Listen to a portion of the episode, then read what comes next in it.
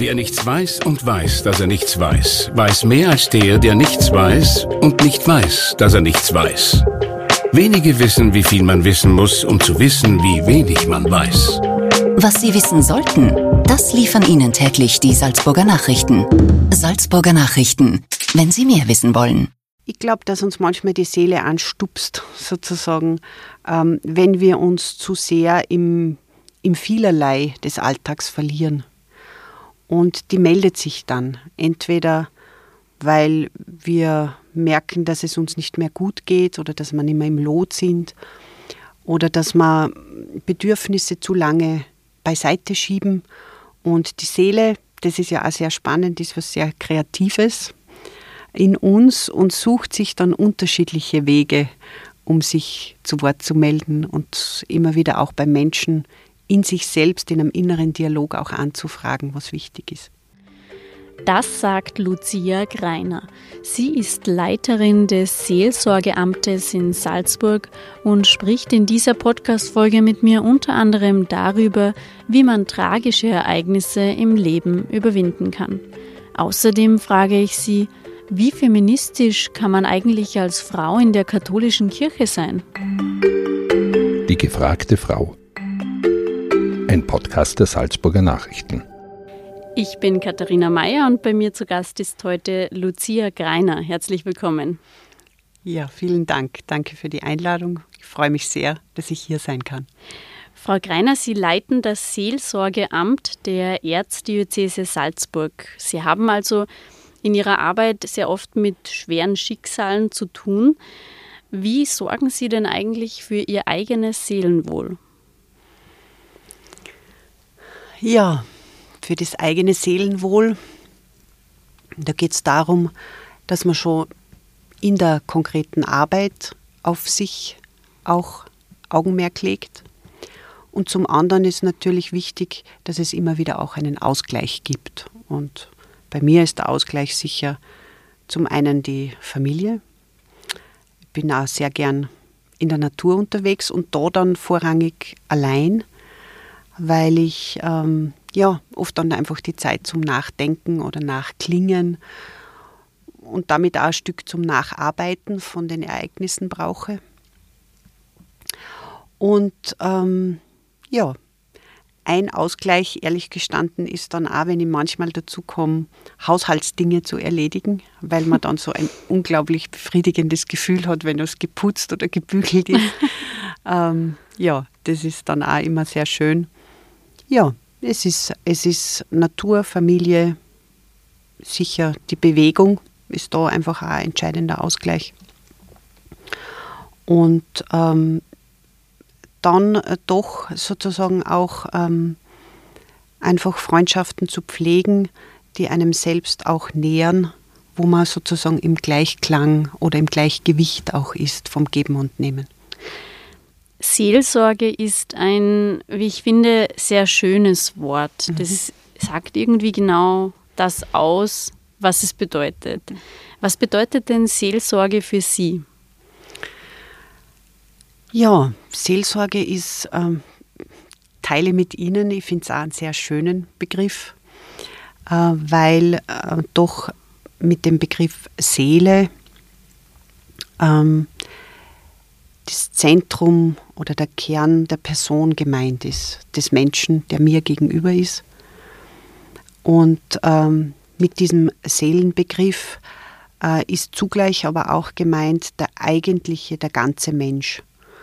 Und ähm, ja, das führt einen schon in die Richtung, dass man sozusagen ähm, bei Seelsorge sich darum kümmert, worum es diesem Menschen eigentlich geht und vielleicht auch ein Stück hinter das Vordergründige oder hinter dem, wo man gerne scheinen möchte, ähm, auch dahinter zu steigen, eben um das Eigentliche, um vielleicht so in, in einem Kern auch um den Sinn des Lebens geht.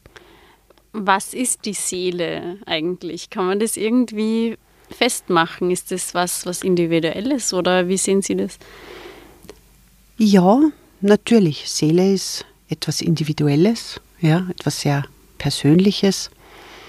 Ähm, jetzt sozusagen die verschiedenen Zugänge zum Seelenbegriff äh, aufzumachen, ist natürlich äh, im Laufe der Jahrhunderte und fast Jahrtausende ähm, natürlich eine große Sache.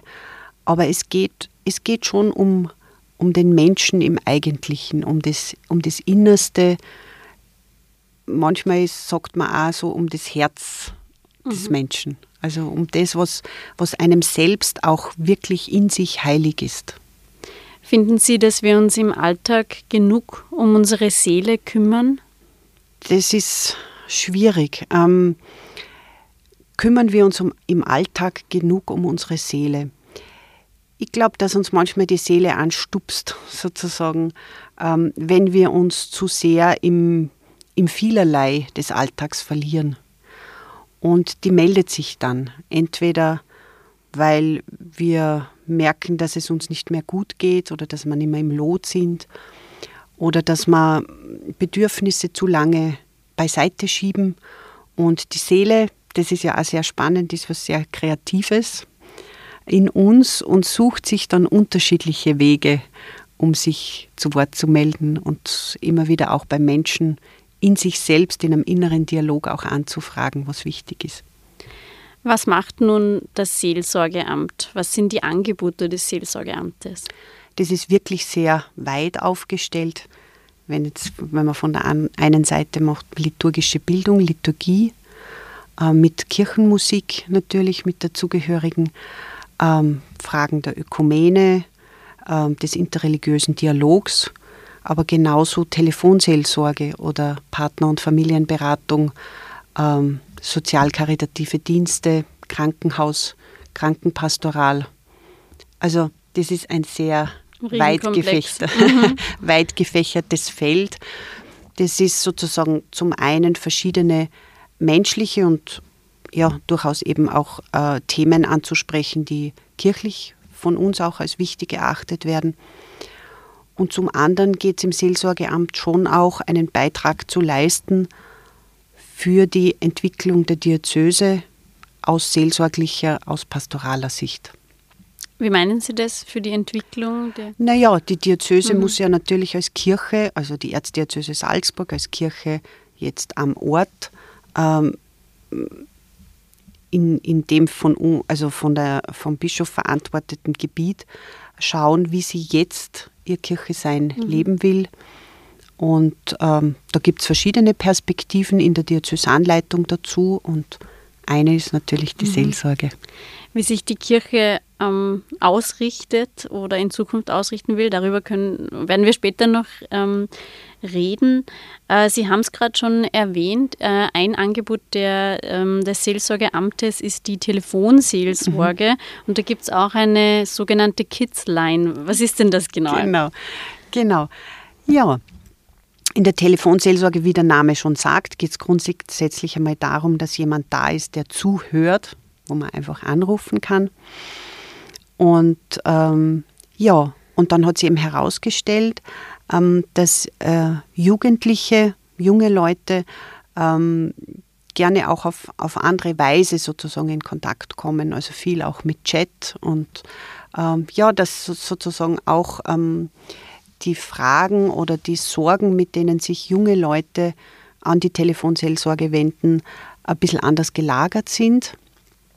Und von daher hat man einfach versucht, sozusagen speziell Hauptamtliche, aber auch eben vielfach Ehrenamtliche, weil die Telefonseelsorge ja ganz stark ehrenamtlich getragen ist, zu finden, die sie eben speziell mit Kids, mit mhm. Jugendlichen, äh, Kindern und Jugendlichen äh, äh, beschäftigen ja, und da versuchen richtig darauf zu reagieren. Also da können Kinder äh, mit den Ehrenamtlichen chatten genau. und sich und auch äh, telefonieren lassen, natürlich. wenn ja. sie Probleme haben. Genau. Diverser Art. Genau. Die Eltern kann, sind so streng ja, zu mir. Ja, genau.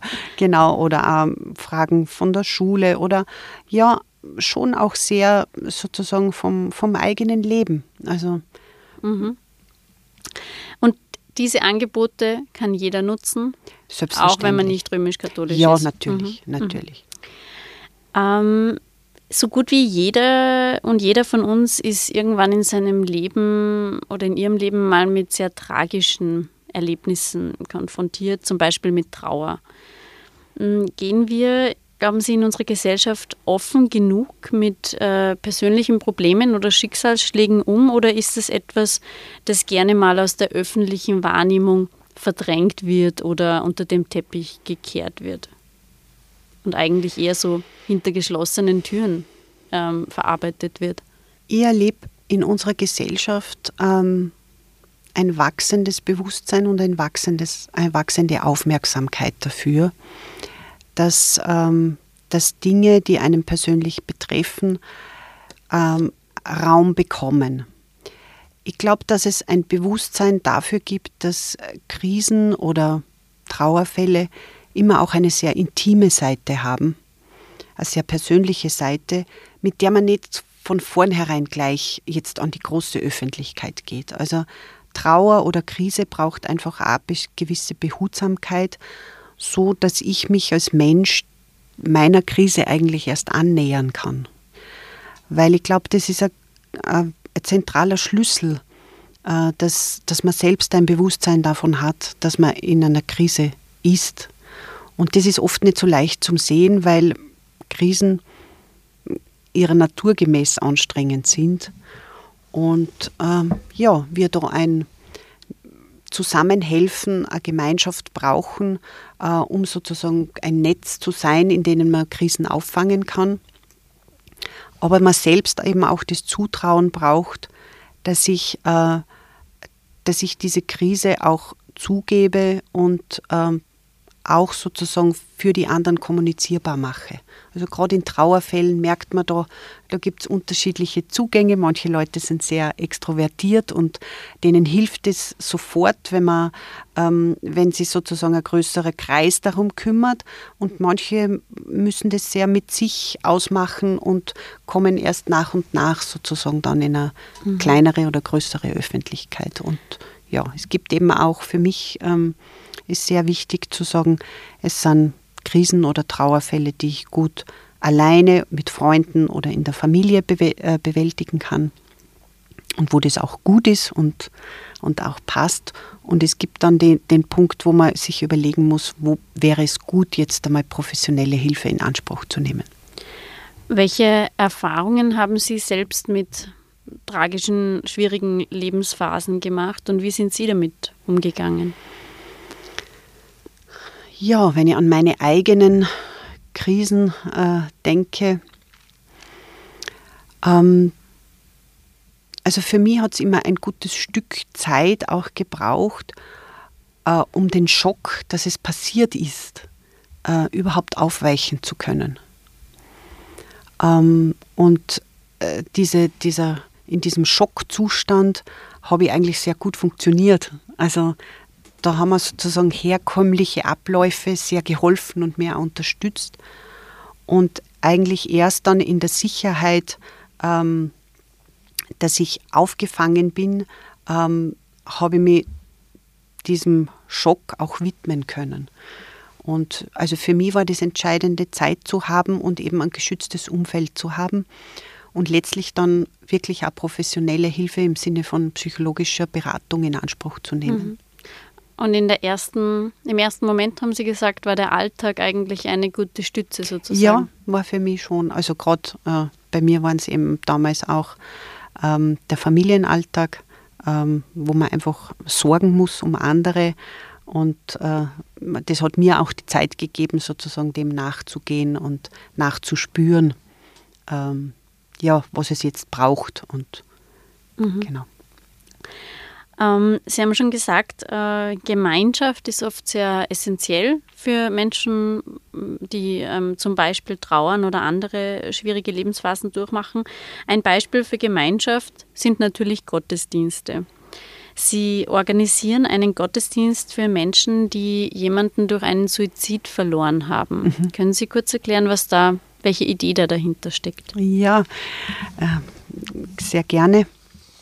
Also wir machen ähm, oder wir bieten an einmal im Jahr den Trauerraum.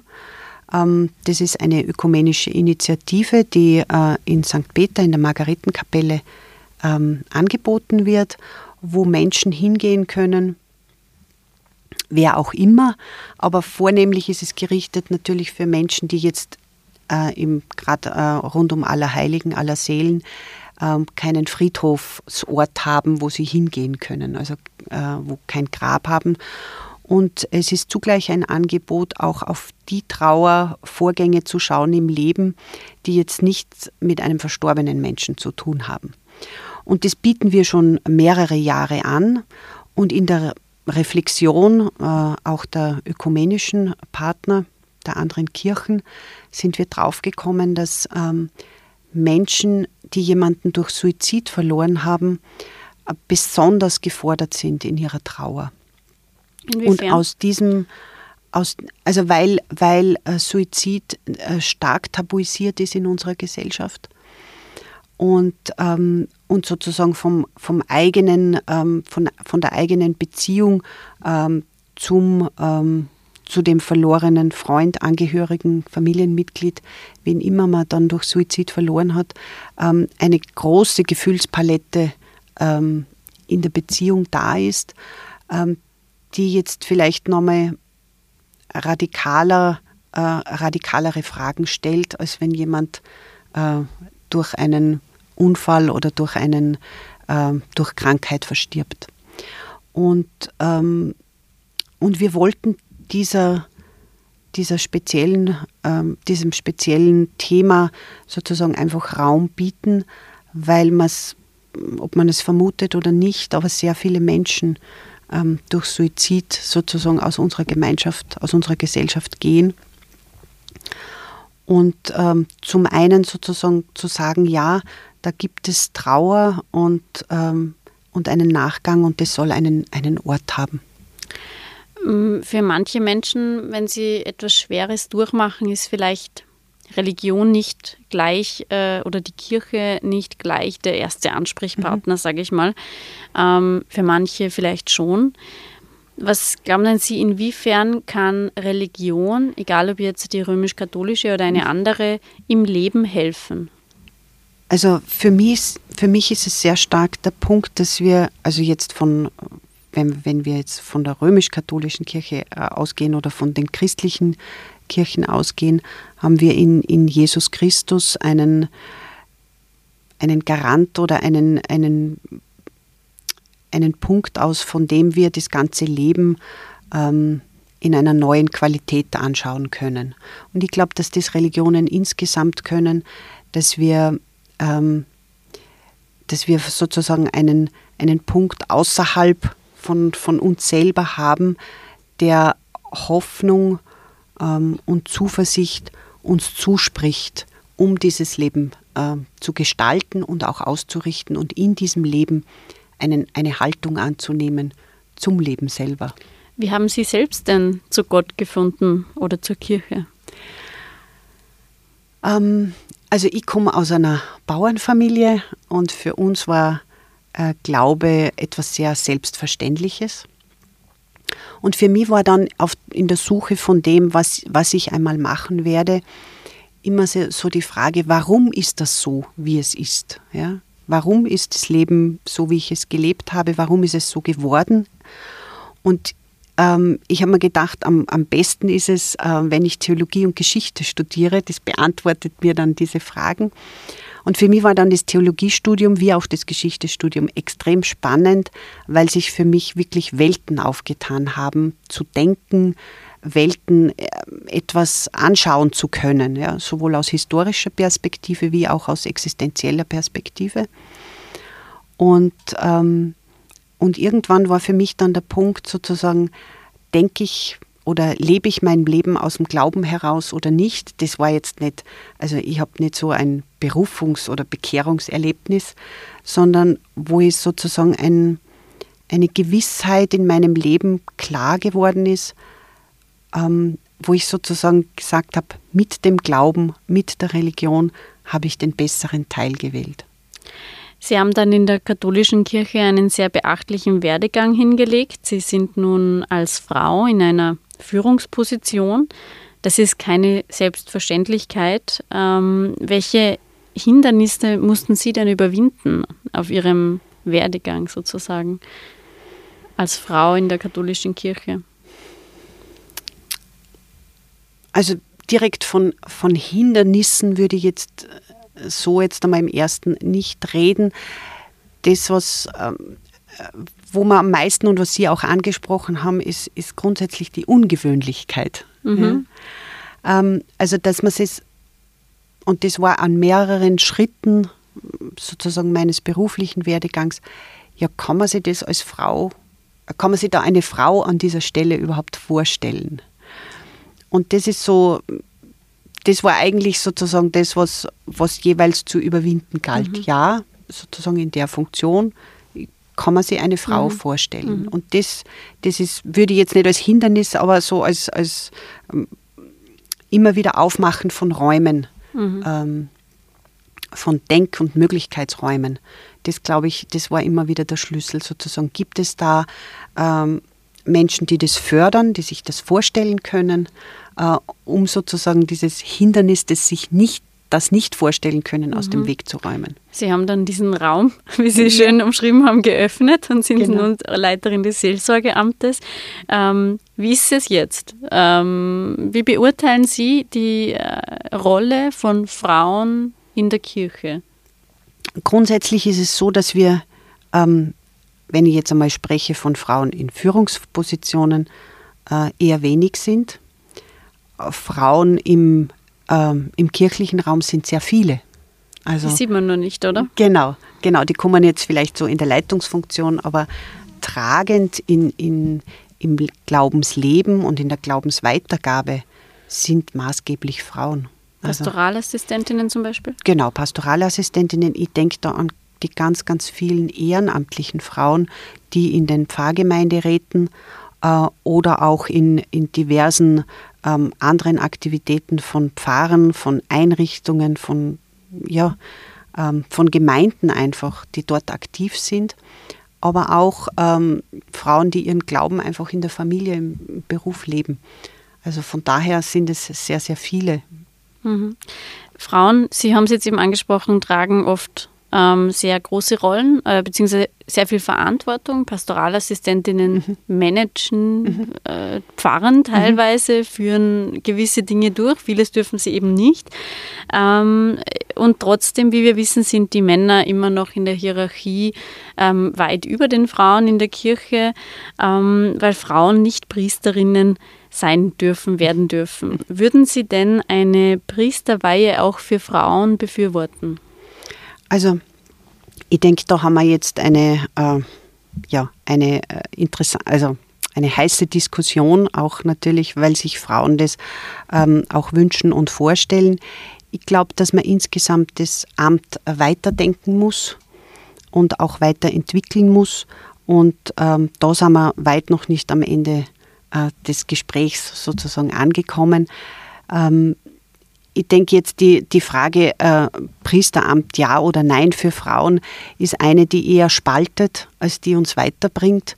Ähm, ich denke, dass es, ähm, dass es an der Zeit ist, äh, sozusagen Frauen Funktionen zu geben und das auch offiziell zu tun, ähm, die sie innerhalb der Kirche wahrnehmen können. Und da müssen Entwicklungsschritte gemacht werden. Ich weiß nicht, ob am Ende äh, irgendwann das so sein wird. Ähm, das sei, ist für mich auch einmal dahingestellt. Ähm, aber ich glaube, dass sowohl jetzt die äh, Synode in Amazonien wie auch die Diskussion bei uns ähm, jetzt im europäischen Raum zeigt, dass äh, Frauen in der Kirche nochmal andere Funktionen übernehmen können und sollen. Sie haben gerade gesagt, Frauen wünschen sich das. Würden Sie sich selbst zur Priesterin weihen lassen? Das ist, das ist eine schwierige Geschichte, weil dadurch, dass es nicht am Horizont mhm. war, äh, habe ich das selber für mich noch nicht überlegt. Ähm, ich glaube, dass es, dass es nochmal eine Schnittmenge gibt von, zu Leitungsfunktionen. Also ja, das wollte ich, äh, das wollte ich auch sehr gerne tun. Ähm, es, ist, es ist das Priesteramt jetzt in einem gewissen Zuschnitt, also in einer gewissen Definition auch. Also für mich habe ich es noch nicht überlegt. Mhm. Ne? Wie feministisch kann man als Katholikin sein? Wie feministisch kann man als Katholikin sein?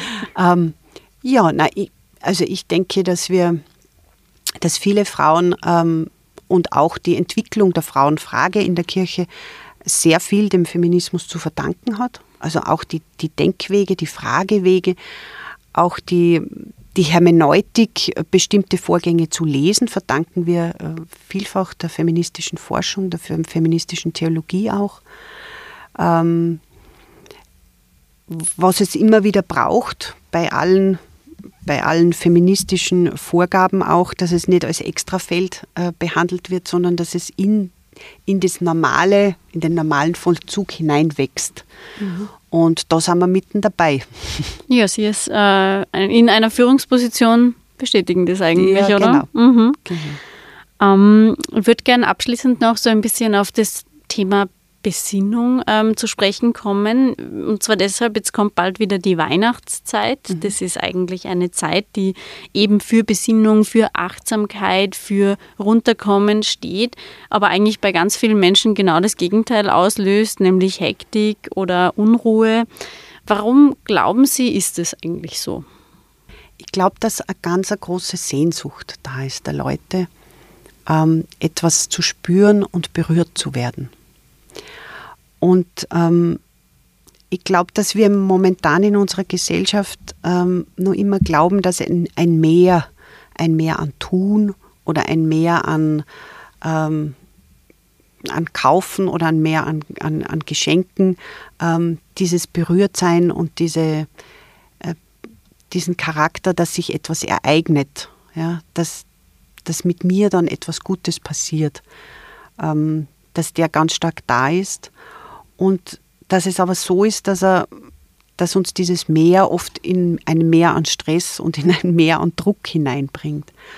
Und ich denke mal, wenn, wenn Leute die Haltung annehmen können, was ist für mich wirklich wichtig, was brauche ich, ähm, was tut mir gut auch, dann automatisch auch in einen bisschen einen langsameren Modus kommen oder sich Dinge auswählen und, äh, und sagen, ja, das ist schön, das, das freut mich, das ist, tut mir gut.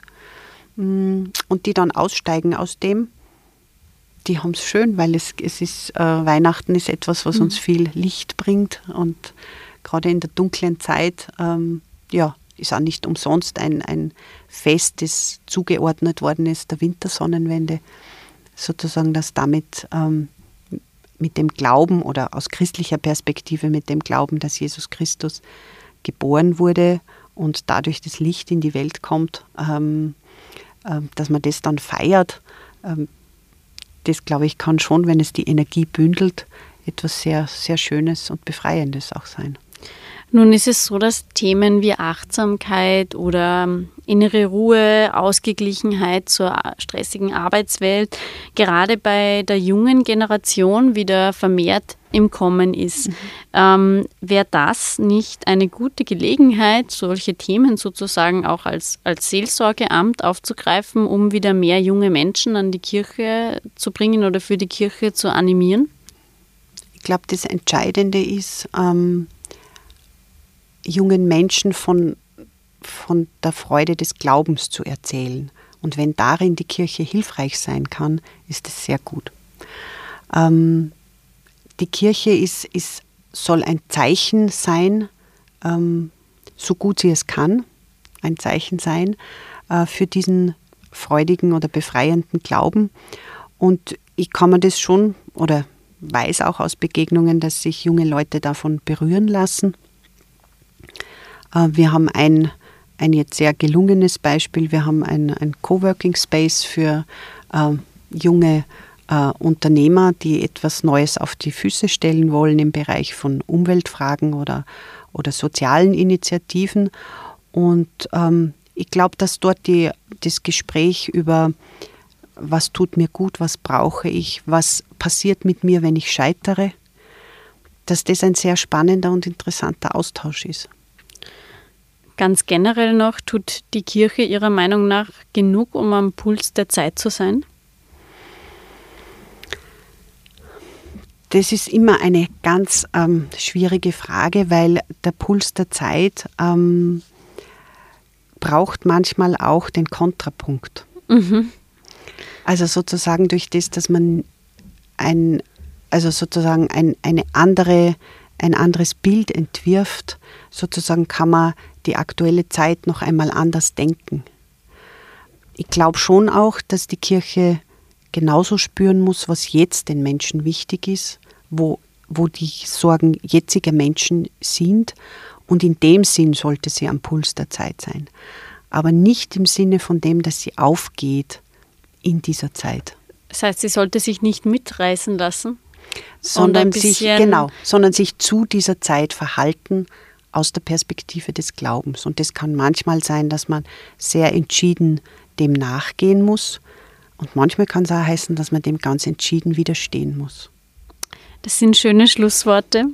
Frau Greiner, ich bedanke mich ganz herzlich für das Gespräch und für die Eindrücke und Einblicke, die Sie uns gegeben haben. Vielen Dank.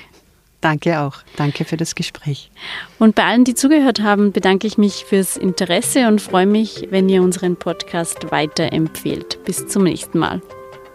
Das war ein Podcast der Salzburger Nachrichten. Redaktion Katharina Mayer und Sabrina Klaas. Wenn Sie mehr wissen wollen, finden Sie uns im Internet unter www.sn.at.